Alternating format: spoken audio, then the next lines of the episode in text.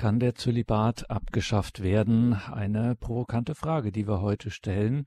Diese Frage stellen wir Dr. Margarete Eirich. Mein Name ist Gregor Dornis. Schön, dass Sie jetzt hier alle mit dabei sind. Ja, kann der Zölibat abgeschafft werden?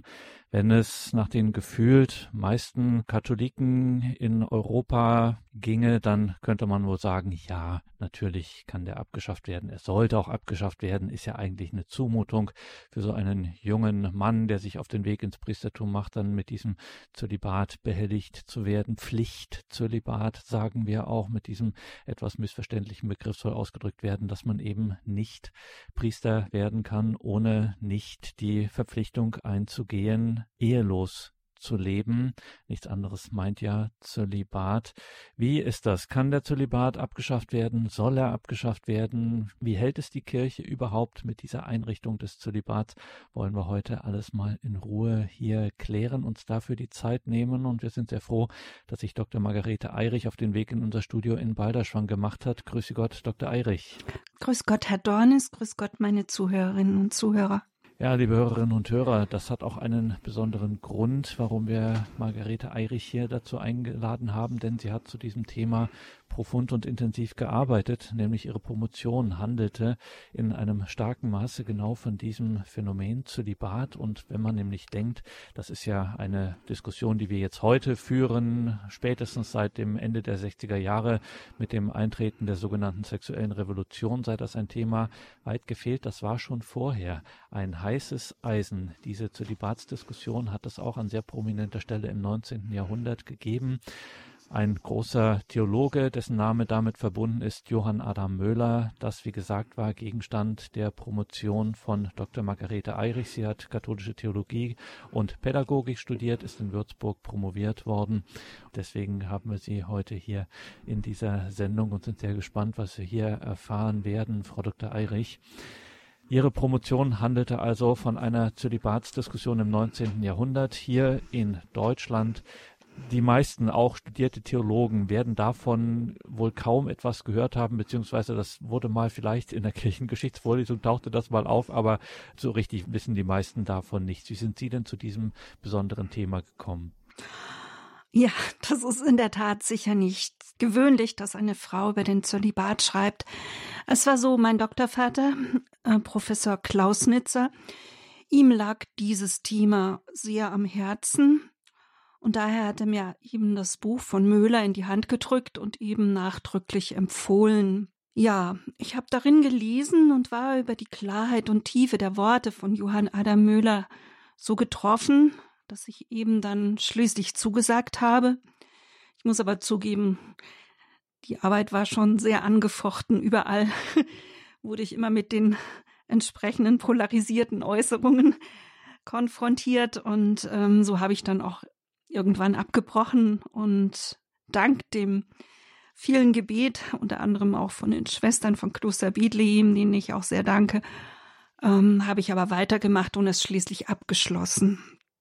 Jetzt haben Sie es eingangs schon gesagt, Dr. Eirich, es ist eher ungewöhnlich auf den ersten Blick, dass eine Frau darüber schreibt. Eigentlich sollte es das nicht sein, weil natürlich zölibatär leben heißt eben diesen evangelischen Rat der Ehelosigkeit, der Keuschheit, wie man früher auch sagte, zu leben, betrifft also Männer und Frauen. Aber wenn wir in diese Diskussion um den Zölibat einsteigen, äh, geht es ja schon um das Weihepriestertum, also dass Menschen nur Priester werden können, wenn sie tatsächlich ehelos leben, zölibatär leben.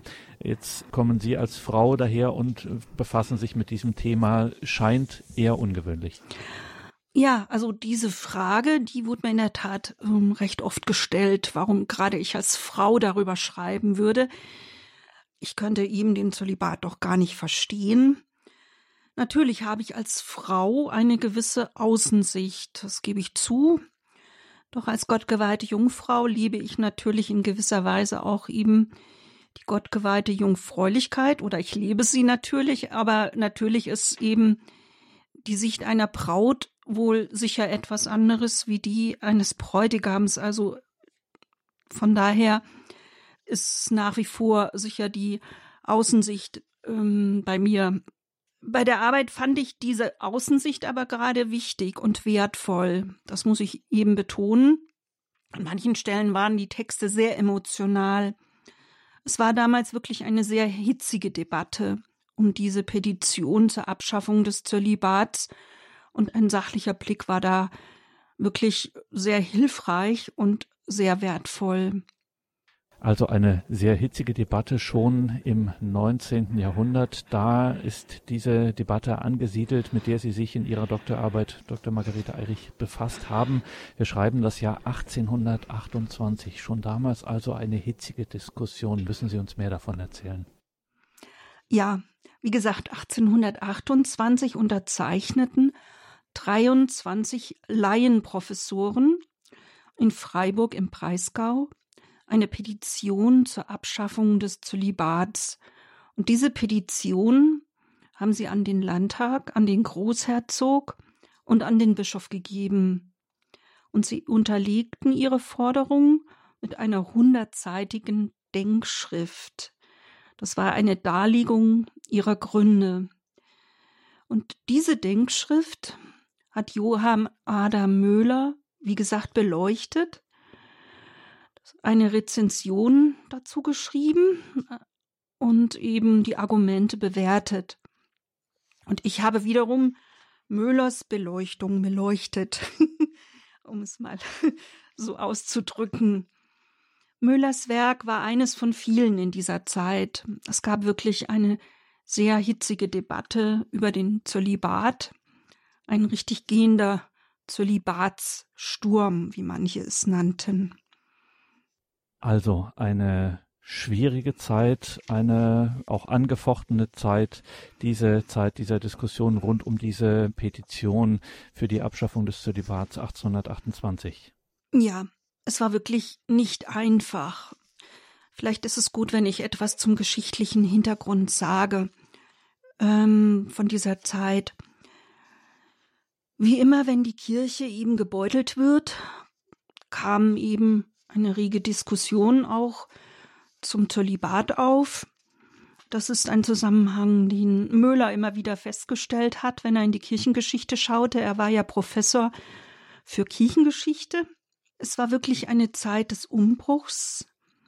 Der große Experte des 19. Jahrhunderts, der Kirchenhistoriker Franz Schnabel, schreibt dazu in seinem vierbändigen Werk Selten in der Vergangenheit war die Lage der katholischen Kirche so schwierig. Nach der Aufklärung, die alles durch die Maßgabe der Vernunft zu überprüfen suchte, kam es eben zur Säkularisation als Entschädigungsleistung für die an Frankreich abgetretenen linksrheinischen Gebiete gingen kirchliche Besitztümer an die weltlichen Landesherren, der Kirchen war somit alles an Besitztümer geraubt, die Klöster aufgelöst und die kirchlichen Strukturen zerstört.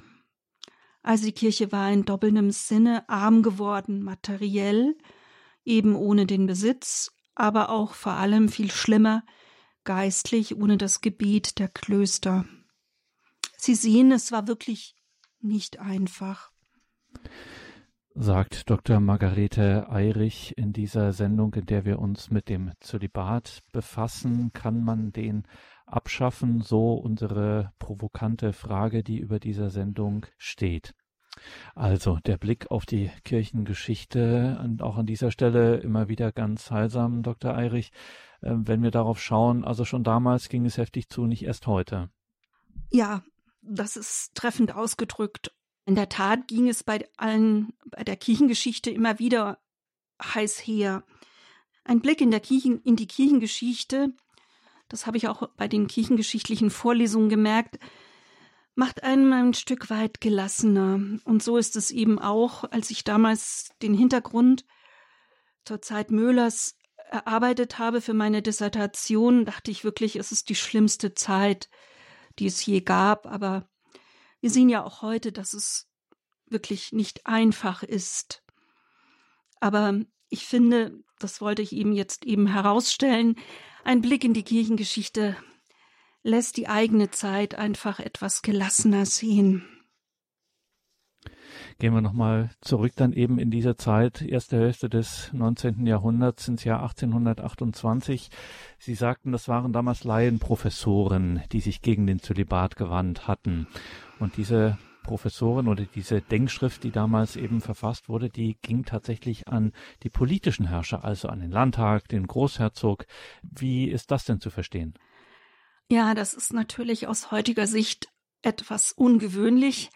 Ähm, diese 23 Laienprofessoren, also Prof Professoren, die nicht Theologie unterrichteten, also zum Beispiel Philosophie oder Recht, schickten diese Petition an den Landtag, an den Großherzog und an den Bischof.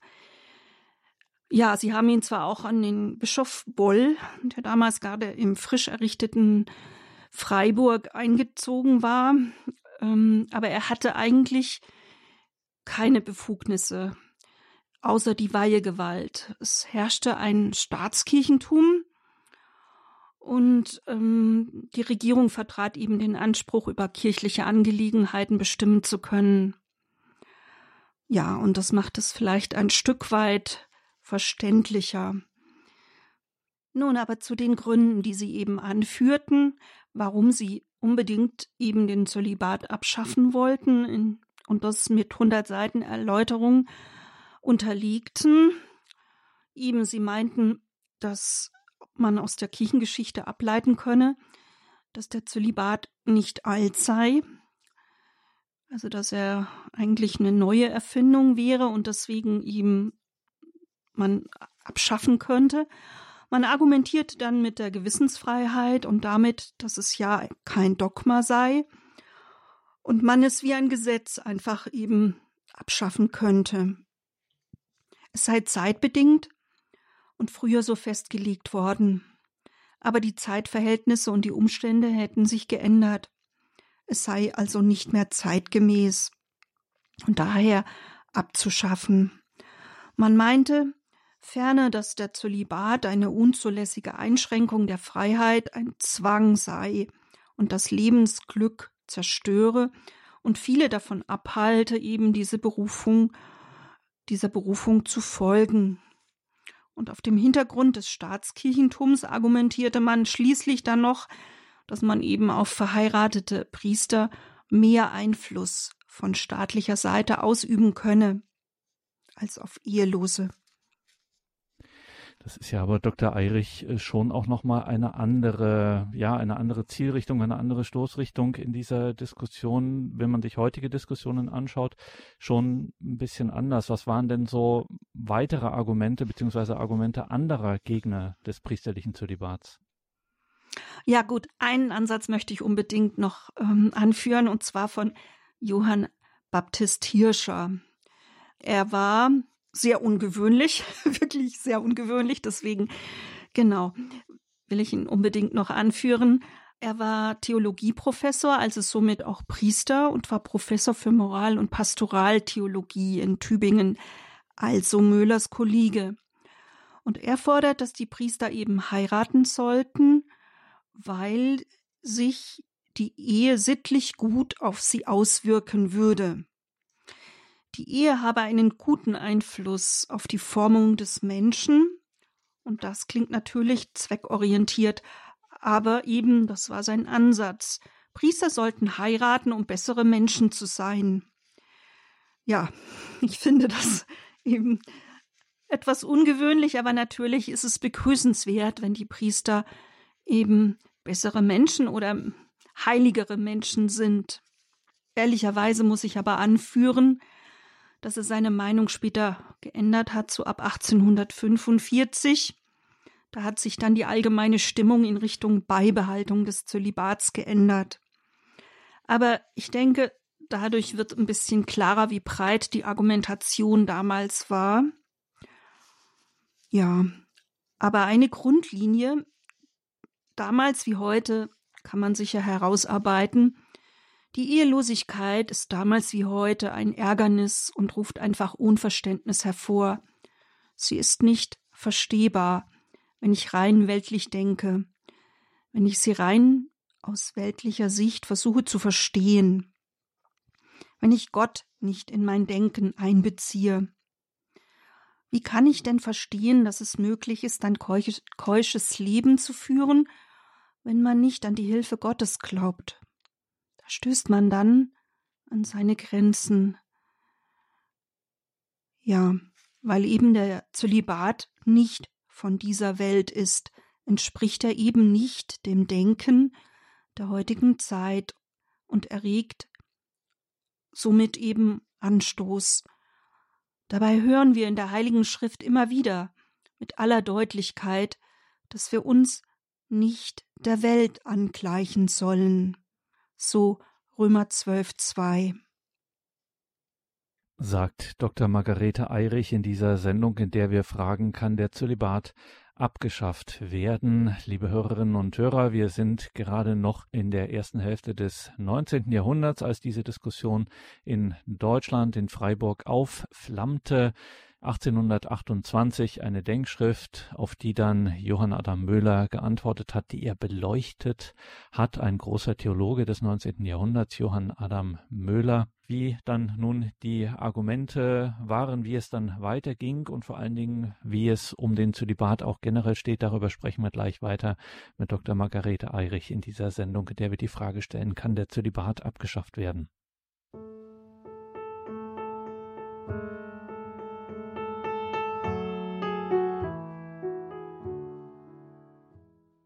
Willkommen zurück in dieser Sendung, in der wir die Frage stellen, kann der Zölibat abgeschafft werden?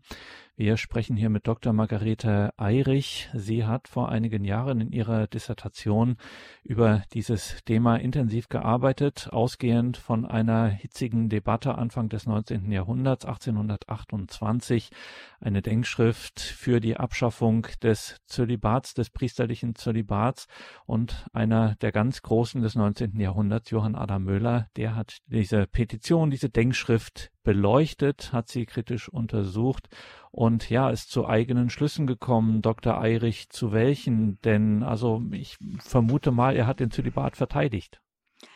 Ja, Müller hat den Zölibat verteidigt und das, obwohl er in der Zeit, also das war wirklich ein Zölibatssturm und das kostete wirklich sehr viel Mut, diese Denkschrift eben zu widerlegen, sie kritisch zu beleuchten weil eben die meisten, insbesondere die Intellektuellen und eben auch seine ähm, Kollegen, sich dagegen gewandt haben. Und er hat das getan, obwohl er noch nicht einmal ordentlicher Professor war. Das kam dann kurz danach erst.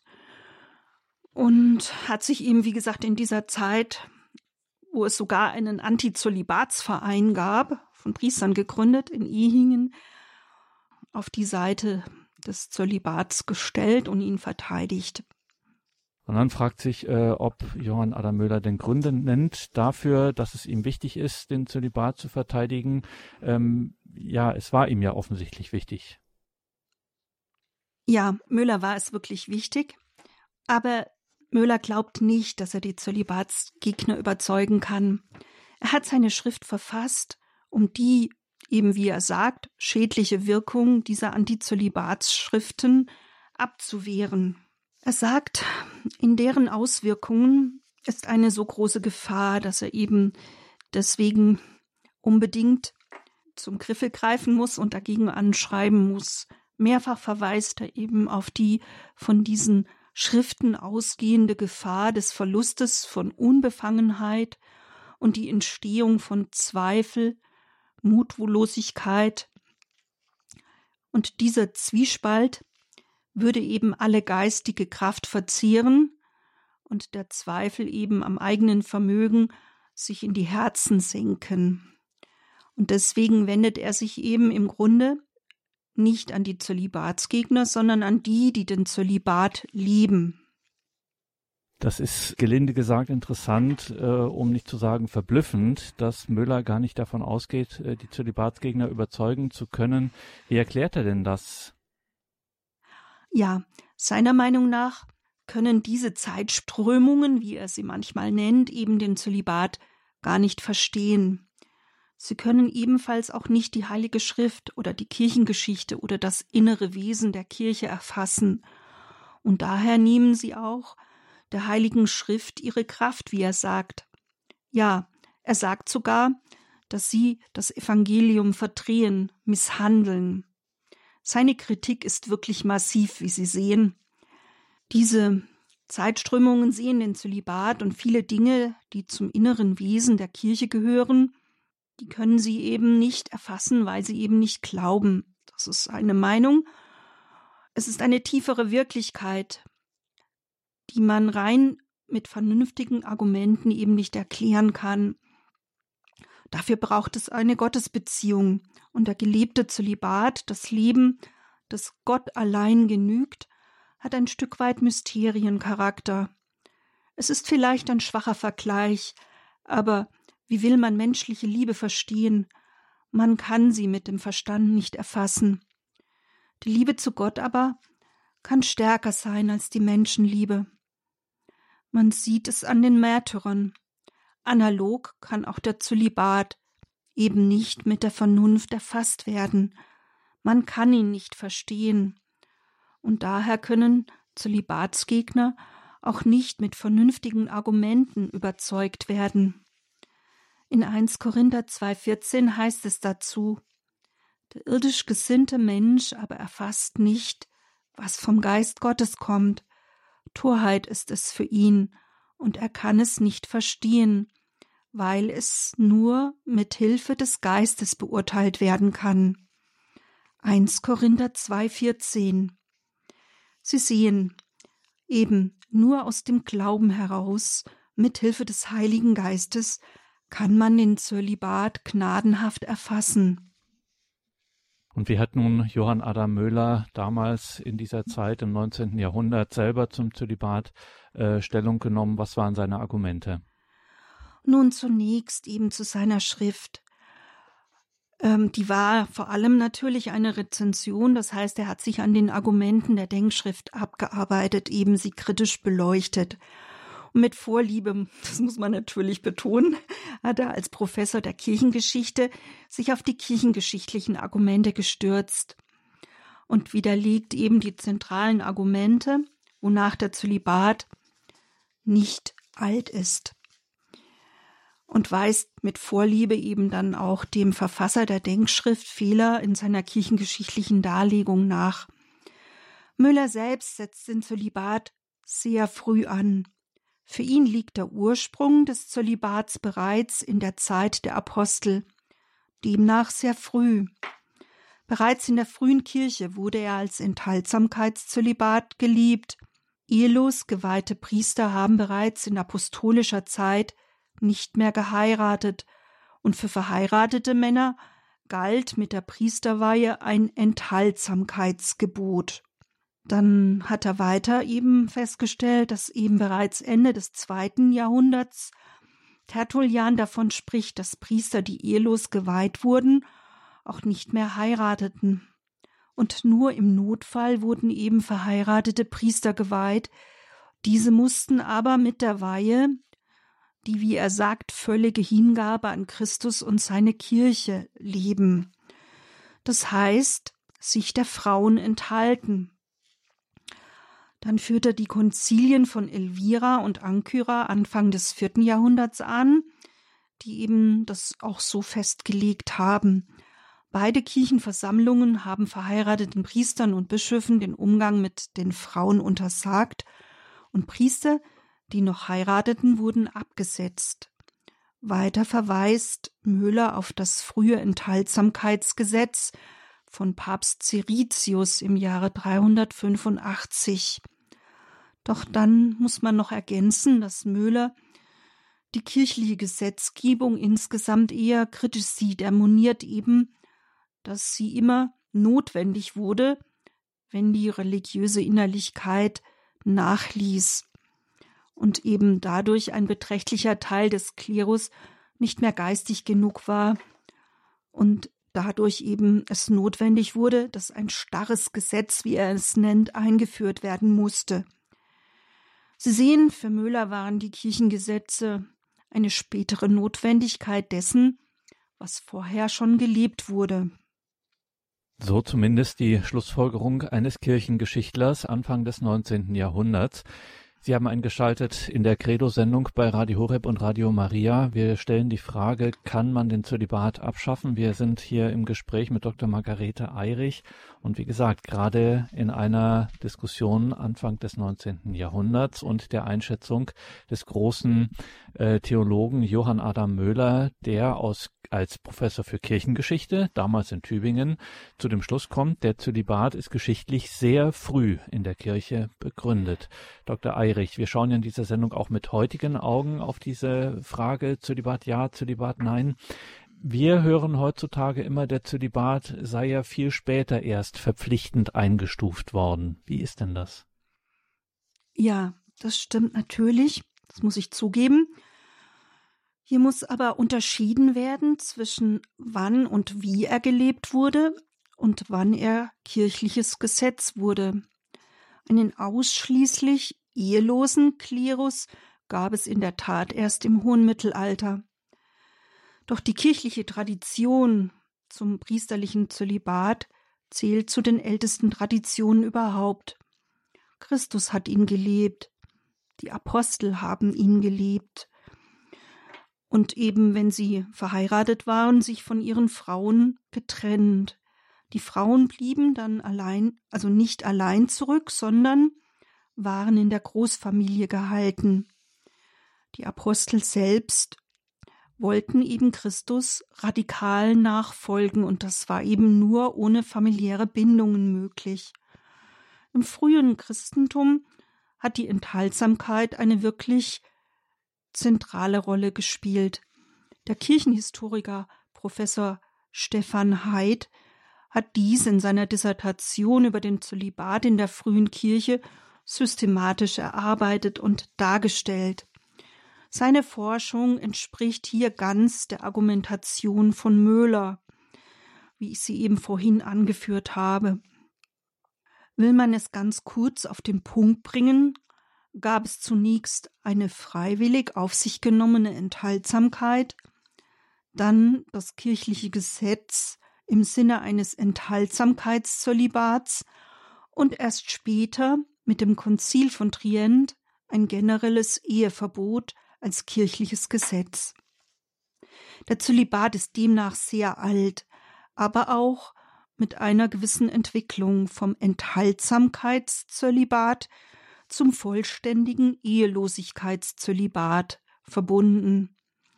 Ganz ehrlich gibt Möhler aber auch zu, dass es zwar Verpflichtungen gab, aber diese leider nicht immer gelebt wurden. In der Kirchengeschichte gab es immer wieder Diskussionen zum Zölibat. Dazu kam es nach Möhler immer, wenn in der Kirche die geistige Kraft fehlte.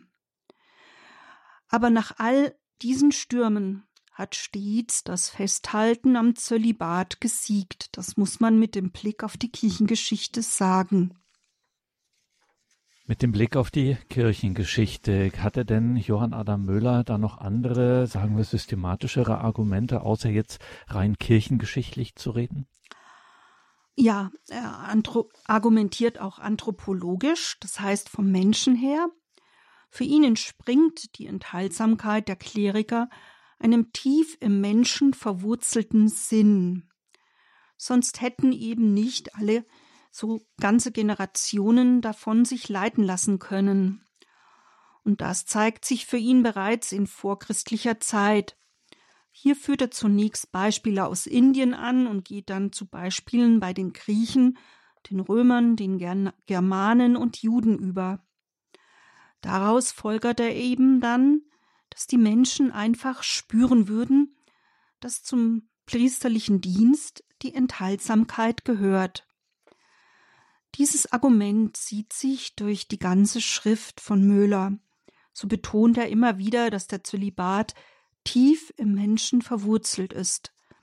Auch Stefan Heid, den ich vorhin erwähnte, verweist auf ein enthaltsames Priestertum in früheren Kulturen und folgert daraus dann in seiner Dissertation eben daraus, dass er in der heidnischen Umwelt es eben ein enthaltsames Priestertum schon gab, dass ohne dieses es für das Christentum eben schwer gewesen wäre, dieses Ideal einzuführen.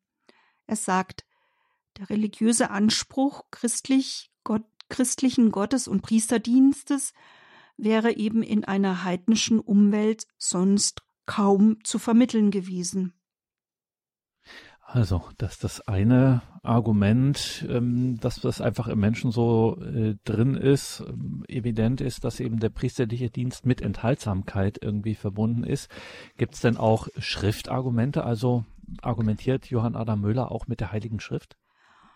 Ja, er betont, dass eben Jesus selbst bereits ehelos gelebt hat. Das hatte ich auch schon erwähnt.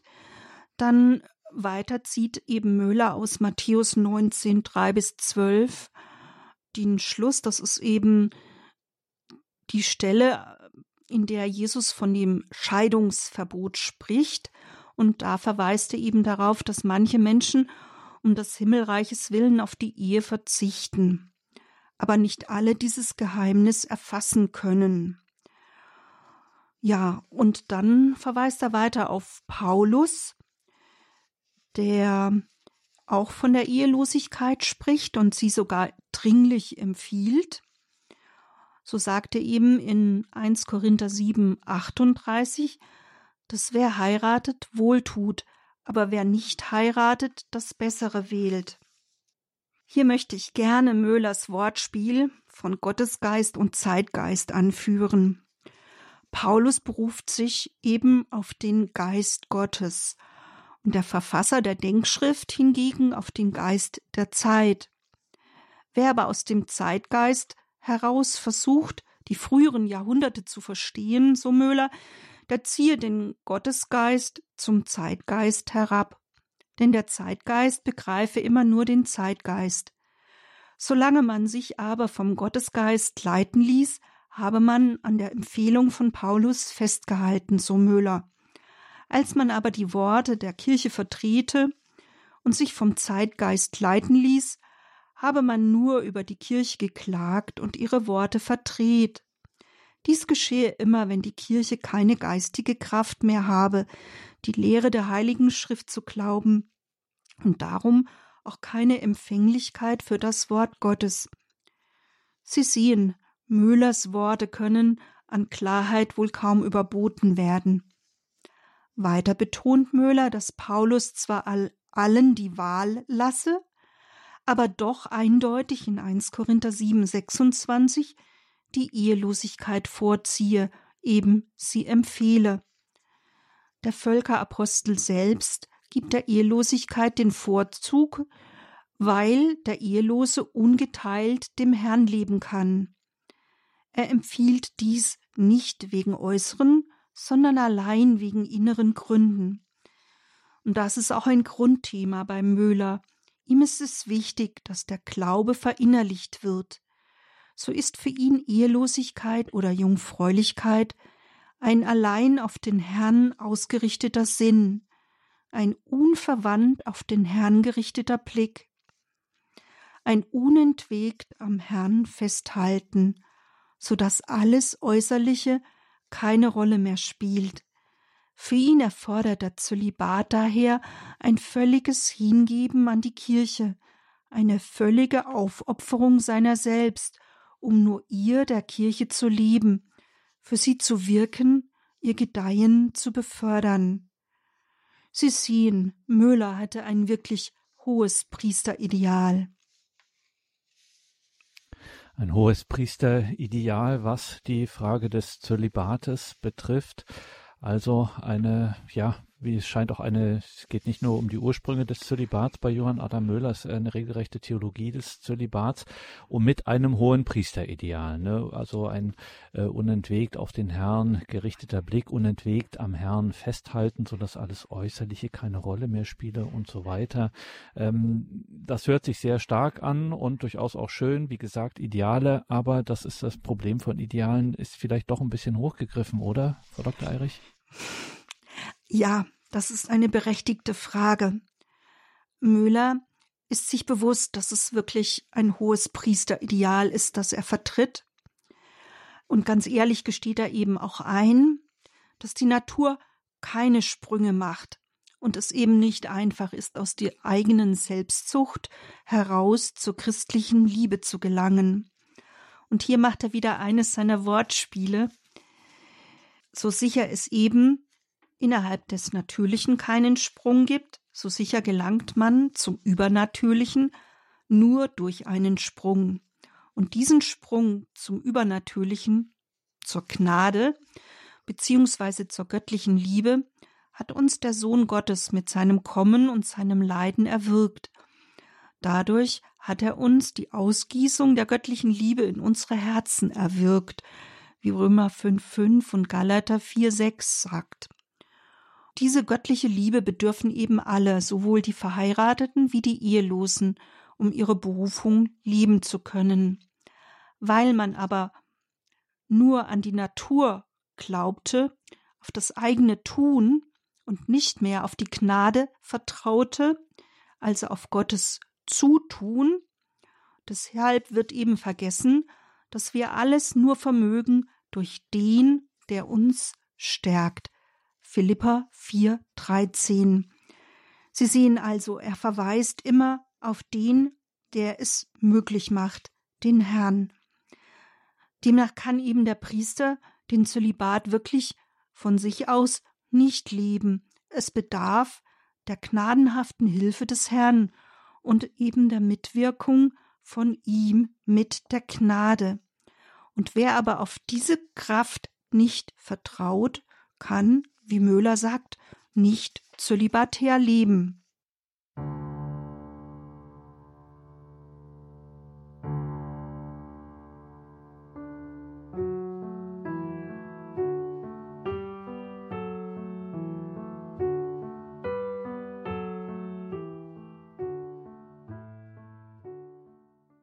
Der Zölibat, der priesterliche Zölibat, die Ehelosigkeit, die Enthaltsamkeit, das beschäftigt uns in dieser Sendung. Wir sind im Gespräch mit Dr. Margarete Eirich. Wir sind im Besonderen jetzt mit dem Blick gewesen im 19. Jahrhundert beim Theologen Johann Adam Möhler müssen jetzt auch in die Gegenwart schauen, Dr. Eirich, nämlich ähm, auf äh, unsere Zeit, was ja immer wieder heute vorgebracht wird. Eines der Standardargumente ist der Priestermangel. Also junge Männer oder Männer überhaupt entscheiden sich äh, eher gegen das Priestertum, weil sie eben nicht heiraten dürfen. Deswegen lassen sie sich nicht weihen. Wenn man jetzt an andere äh, Konfessionen, andere Kirchen, Gemeinschaften etc. denkt, dann wo es kein Zölibat gibt, äh, erlebt man trotzdem auch, dass es mit den Berufungen zurückgeht. Äh, sagt Möhler da auch etwas dazu? War das damals auch schon Thema? Ja, der Priestermangel war damals auf dem Hintergrund eben der Erschütterung der Säkularisation, die ich ja schon da erwähnte, also von der ich ja schon sprach, wirklich ein sehr großes Problem. Müller hat sogar eben zwei Jahre vor diesem, dieser Schrift zum Zölibat eben zum Priestermangel deswegen auch schon eine Schrift verfasst. In seiner Zeit war es auch eben ein Thema. Viele Zölibatsgegner haben damals eben schon mit dem Priestermangel argumentiert. Und auch da hat eben Müller eine sehr überraschende Antwort, die er eben in diesem genannten Beitrag darlegt. Er bestreitet nicht, dass es ohne den Zölibat mehr Priester gibt, doch zieht er es vor, lieber wenige, aber dafür gebildete und geistvolle Priester zu haben. Für ihn gibt nicht die Anzahl der Priester der Kirche ihre Strahlkraft, sondern es sind die verhältnismäßig wenigen, durch die die Kirche aufblüht. Man könnte sagen, dass für ihn weniger mehr ist. Lieber weniger und gute Priester statt mehr und oberflächliche. Und zudem betont er dann noch, dass es der Natur der Sache nach immer nur wenige Geistliche geben kann. Denn gibt es noch so viele äußere Priester, innere und wahre gibt es immer nur wenige. So Möhler. Sie sehen, ihm ist ein innerlich gelebtes, authentisches Priestertum einfach wichtig. Es geht ihm, um es einmal betriebswirtschaftlich auszudrücken, nicht um Quantität, sondern um Qualität. Zudem wehrt er sich dann auch noch gegen Versuche, durch Schriften und Befehle oder Ratschläge von außen Geistliche hervorrufen zu wollen. Er bezweifelt, dass es möglich ist, durch Schriften und äußeres Tun quasi Berufungen erzeugen zu können. Ähnlich hat übrigens auch später Papst Johannes Paul II. sich geäußert und davor gewarnt, zu glauben, dass Ereignisse von unserem Machen und Planen abhängen und zu vergessen, dass wir ohne Christus nichts vermögen. Natürlich sind die zurückgehenden Berufungen sehr zu beklagen, aber sie finden sich eben auch bei den evangelischen Mitchristen. Darauf hat auch übrigens Papst Paul VI. 1967 sogar schon in seiner Zölibatsenzyklika verwiesen, denn die Erfahrung in den anderen kirchlichen Gemeinschaften zeigt, dass es durch eine Aufhebung des Zölibats nicht mehr Berufungen gibt. Interessant finde ich aber den Grund, den Papst Paul VI. In diesem letzten lehramtlichen Schreiben zum Zölibat als Grund benennt für den Rückgang der Berufungen. Für ihn gehen die Priesterberufungen deswegen zurück, weil der Glaube abnimmt und die Kirche weniger geschätzt wird, also eine geringere Wertschätzung erfährt als Institution des Heils, so erwörtlich. Also schon zu Zeiten Johann Adam Möllers gibt es äh, solche äh, geistlichen Argumentationen. Was gibt es denn äh, sonst noch für Thesen oder was präsentiert Johann Adam Möller sonst für Thesen, die ebenfalls auch heute noch ähm, in die Debatte geworfen werden könnten und ebenfalls heute noch gelten? Von den vielen Dingen, die Möhler anführt, möchte ich eben einen Punkt noch herausgreifen, im Hinblick auf die Zölibatsgegner, die drohen, aus der Kirche auszutreten, wenn ihre Forderungen nicht umgesetzt werden, formuliert er Wer sagt, er würde wegen einer Disziplin aus der Kirche austreten, ist nicht des Dogmas wegen in der Kirche gewesen. Wer somit drohe, wegen einer Disziplin wie den Zölibat aus der Kirche auszutreten, der ist nicht wegen des Dogmas, also einer verbindlichen Glaubenslehre in der Kirche gewesen. Ihm fehlt es an einer inneren, lebendigen Verbindung zur Kirche, so Möhler. Er ist somit kein lebendiges Glied der Kirche. Und mit Nachdruck wehrt sich nun Möhler dagegen, dass Menschen, die keine lebendige Verbindung zur Kirche haben, über eine kirchliche Disziplin wie eben den Zölibat bestimmen. Auch in heutiger Zeit hört man immer wieder von Kirchenaustritten, die mit Forderungen nach geänderter kirchlicher Disziplin in Verbindung gebracht werden. Da möchte ich allerdings dann auch auf das Institut für Demoskopie in Allensbach hinweisen, die kürzlich erhoben haben, dass die Menschen nicht aus der Kirche austreten wegen Dingen, die sie geändert haben wollen, sondern weil sie ihren Glauben verloren haben. Es fehlt ihnen eine innere lebendige Beziehung zur Kirche, wie sie Möhler auch in seiner Zeit vermisst. Der Zölibat, die priesterliche Ehelosigkeit, Enthaltsamkeit, Keuschheit, das ist Thema in dieser Sendung. Wir sprechen mit Dr. Margarete Eirich. Sie hat in ihrer Dissertation über eine Debatte, die dazu sehr heftig geführt wurde, in Deutschland in der ersten Hälfte des 19. Jahrhunderts promoviert, hat sie darüber geschrieben und gearbeitet. Ein großer Name, der damit verbunden ist und den wir hier auch als einen der großen Kronzeugen aufrufen, Johann Adam Möhler. Frau Dr. Eirich, ähm, das ist eine Zeit vor ja knapp 200 Jahren und immer wieder schauen wir ja auch in die Gegenwart. Jetzt heute ist die Zölibatsfrage natürlich immer wieder in der Diskussion. Wie sieht das denn mit den päpstlichen Verlautbarungen dazu aus? Genauer, wie nimmt Papst Franziskus zu dieser Zölibatsfrage Stellung? Ja, Papst Franziskus hat ja wiederholt sich dazu geäußert, dass er eben den Zölibat nicht abschaffen will. Und erst vor kurzem hat er als pastoral denkender Seelsorger also am 17. Februar 2022 im Rahmen eines internationalen Symposiums, das die Bischofskongregation zusammen mit dem Zentrum für Berufungen durchführte, auch ganz konkrete Empfehlungen gegeben. Er sprach von vier Säulen, die dazu beitragen, das Geschenk des Priestertums und die dem Priester versprochene Fruchtbarkeit wieder zu beleben und dieses Geschenk am Leben zu erhalten. Diese vier Säulen sind die Nähe zu Gott, zum Bischof, zu den Mitbrüdern im Priesteramt und zu denen ihnen anvertrauten Menschen, zu Gottes heiligem Volk.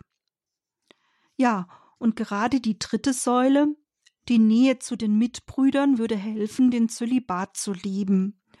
Wörtlich sagt Papst Franziskus, ich würde sogar so weit gehen zu sagen, dass dort, wo die priesterliche Brüderlichkeit funktioniert, die Nähe der Priester untereinander, wo echte Bande der Freundschaft bestehen, es auch möglich ist, die Entschiedenheit für den Zölibat mit großer Gelassenheit zu lieben.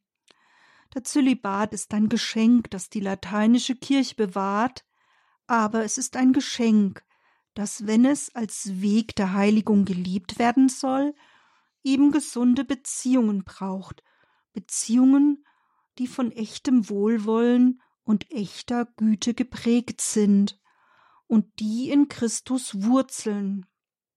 Ohne Freude und ohne Gebet kann der Zölibat zu einer unerträglichen Last werden und die Schönheit des Priesterseins entstellen. Und jetzt stellen wir mal direkt auch der Theologin Dr. Margarete Eirich die Frage, die über unserer Sendung hier steht. Kann man den Zölibat abschaffen? Wäre das möglich? Ja, zunächst muss ich darauf ehrlich antworten, ja. Es gibt tatsächlich auch verheiratete Priester in der römisch-katholischen Kirche. Und wenn ein evangelisch verheirateter Pastor konvertiert, wird dieser Weg eben geprüft und hier gibt es immer wieder vereinzelt Priesterweihen von Verheirateten. Auch in unserer Schwesterkirche, also den meisten Ostkirchen, nicht in allen, findet sich der Zölibat im Grunde nur bei den Bischöfen und Mönchspriestern. Also kann der Zölibat auch abgeschafft werden. Er ist kein Dogma oder eine unverrückbare Glaubenswahrheit. Aber es wurde ebenfalls lehramtlich immer wieder über viele Jahrzehnte daran festgehalten, das muss man auch betonen. Im letzten lehramtlichen Schreiben dazu, in der sogenannten Zölibatsenzyklika von Paul VI., die ich schon erwähnte, bezeichnet er den priesterlichen Zölibat sogar als einen strahlenden Edelstein, den die Kirche in ihrer Krone hütet. So möchte ich die Frage zur Abschaffung des Zölibats mit Nein beantworten, denn es würde in der Kirche etwas Wesentliches oder mit Paul VI. etwas sehr Wertvolles fehlen, die ungeteilte Liebe zu Christus. Dr. Eirich, wie meinen Sie das? Die ungeteilte Liebe zu Christus, die gibt es ja auch im gottgeweihten Leben in der Kirche. Ja, da haben Sie recht. Beide, der gottgeweihte Stand wie auch der Zölibat, lieben natürlich in besonderer Weise die Keuschheit. Sie lieben allein auf Christus hin, eine ungeteilte Liebe zu Christus. Und das ist genau das, was ich meine, was in der Kirche nicht fehlen darf. Es darf ihr nicht fehlen, dass es Menschen gibt, die ganz auf Christus hinleben, ungeteilt. Kirche ohne diese ungeteilte Liebe ist wie ein Leib ohne Herz. Kann ein Leib ohne Herz leben? Klare Antwort natürlich nein. Jetzt gibt es ja noch ein anderes Argument, das man auch immer wieder hört. Das ist ja die Gottgeweihten ohnehin gibt, die diese Enthaltsamkeit, die ungeteilte Liebe auf Christus hin eben so in dieser Weise leben. Und dementsprechend könnte man ja den priesterlichen Zölibat auch äh, freiwillig machen. Also dann gibt es vielleicht weniger zölibatär lebende Priester, aber es gäbe sie dann schon noch. Sie wären, das wäre dann halt freiwillig. Ja, nun ganz nüchtern betrachtet würde es sicher dann noch Priester geben, die den Zölibat freiwillig leben. Man könnte rein weltlich nüchtern argumentieren und sagen, dass bei den Protestanten die geschiedenen Ehen ein Problem sind. Auch gab es schon Diskussionen, ob ein verheirateter Priester das Beichtgeheimnis wahren könnte. Weiter wird auch immer wieder rein weltlich argumentiert, dass eben die zölibatären Priester mehr Zeit für die Gemeinde haben. Doch das sind eben rein weltliche Argumente, das ist keine geistliche Sicht. Mir geht es um eine tiefere Sicht hier. Ich möchte es vom Wesen des Priestertums her darlegen. Jesus hat das Priestertum eingesetzt, um immer bei der Kirche zu sein, sie zu heiligen, zu reinigen, kurz zu verwandeln. Es ist eine engere Christusnachfolge. Sie macht in besonderer Weise mit Christus gleichförmig, in einer Teilhabe am Christi Priestertum. Die Priester können ja von sich her nichts und alles nur von Christus. Wenn der Leib Christi gewandelt wird, ist es Christus, der wandelt. Im Sakrament der Vergebung vergibt Christus. Aufgrund dieser Gleichförmigkeit mit Christus sind sie auch in besonderer Weise berufen, durch ihr Leben Christus gleichgestaltet zu werden. Sie sind in besonderer Weise berufen, wie Christus ungeteilt für Gott zu leben und für die Kirche ihr Leben hinzugeben. Wie Christus seinen Leib ganz für die Kirche hingegeben hat, so sind auch die Priester berufen, sich ganz für Gott und die Kirche hinzugeben. Papst Paul VI. spricht bei diesem ungeteilten Leben für Gott sogar von einem rückhaltlos Gott anhängen und nur um Gott und seine Sache besorgt sein. Diese Ganzhingabe an Gott, an Christus, führt durch die Liebe zu einer besonderen Verähnlichung mit Christus bei den Priestern. Der Zölibat verbindet den Priester enger mit dem Herrn. Durch diese Liebe wird der Priester dem ewigen Priester ähnlicher, der seinen Leib, die Kirche geliebt und sich ganz für ihn hingegeben hat, um sich, um sie sich als herrliche, heilige und makellose Braut zu bereiten. Wie die Liturgiekonstitution des Zweiten Vatikanums sagt. Und aus dieser Liebesbeziehung zum Herrn vermag der Priester fruchtbarer für die ihm anvertrauten zu leben. Diese Liebesbeziehung zum Herrn gibt ihm Halt, wie die Zölibatsenzyklika von Paul VI. sagt. Sie gibt ihm Halt für seinen Dienst für Gott und seine Gemeinde um es vielleicht noch einfacher zu formulieren. Der Priester kann aus dieser Liebesgemeinschaft mit Christus heraus fruchtbarer für den Dienst für Gott und die ihm anvertrauten Gläubigen leben. Das wäre dann, Dr. Eirich, eine sehr tiefe und geistliche Sicht des Zölibats. Ja, wir können es auch etwas runterbrechen auf den zentralen Dienst der Priester, den Dienst der Verwandlung der Menschen in der heiligen Eucharistie. Schauen Sie auf diesem Hintergrund auf die Worte des Priesters im Hochgebet. Da spricht der Priester, das ist mein Leib. Er gibt sich selbst hin. Er gibt seinen Leib. Es heißt nicht, das ist mein Leib hingegeben für meine Frau und meine Kinder. Er gibt sich für alle Glieder seines Leibes hin, für die ganze Kirche. Es ist eine ungeteilte Hingabe. Aus seiner Gleichförmigkeit mit Christus heraus vermag der Priester zu wandeln. Er spricht, das ist mein Leib, das ist mein Blut, in persona Christi, in Person Christi.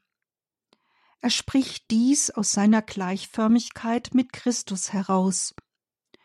Und so muss er auch mit Christi ungeteilter Liebe zu seiner Kirche gleichförmig werden. Daher ist das Wesen des Priestertums die ungeteilte Hingabe an die Kirche, konkret an seine Gemeinde. Und das ist auch das Wesen des Bischofsamtes. Deswegen trägt der Bischof einen Ring. Er ist vermählt mit dem Bistum. Er ist gerufen, sich für seine Herde, sein Bistum hinzugeben.